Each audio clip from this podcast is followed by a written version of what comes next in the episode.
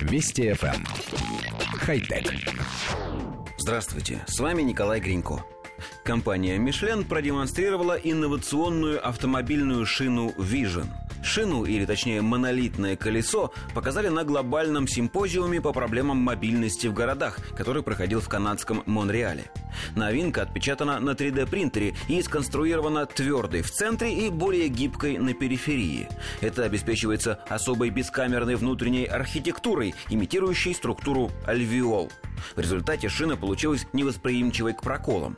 Колесо Vision изготовлено из биоразлагаемых органических материалов, натурального каучука, древесных опилок, соломы, сахара и апельсиновых корок.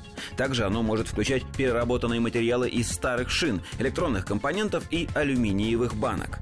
Состояние шины контролируют в реальном времени встроенные датчики. Они сообщат о стершемся протекторе или о сменившихся дорожных условиях.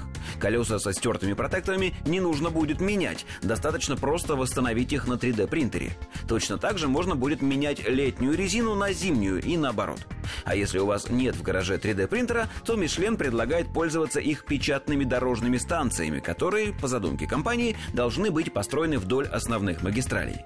Данные с датчиков в колесах передаются в приложение, с помощью которого водитель может заранее заказать на ближайшей станции необходимый рисунок протектора и его толщину.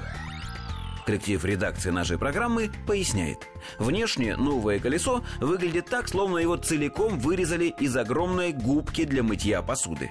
Круглая губка, напечатанная на 3D принтере, имеет неоднородную структуру. В самом центре она настолько твердая, что ее можно прикручивать болтами вместо привычных колес.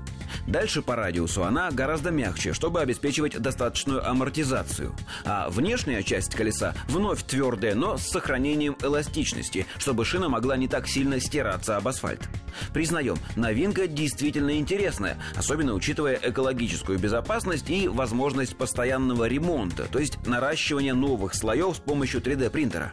Однако, если вы помните, концепт-кары удивительных форм расцветок регулярно появляются на выставках, а дизайн реальных автомобилей меняется невероятно медленно. Производители говорят, что потребителя нужно приучать постепенно. Не произойдет ли то же самое с шинами? Посмотрите, новинки регулярно демонстрируют журналистам, а по дорогам катятся все те же покрышки, запатентованные аж в 1846 году и с тех пор почти не изменившиеся. Может быть, наши правнуки доживут до губчатых шин из опилок, соломы, сахара и апельсиновых корок. Хотя... Вести FM. Эм. Хай-тек.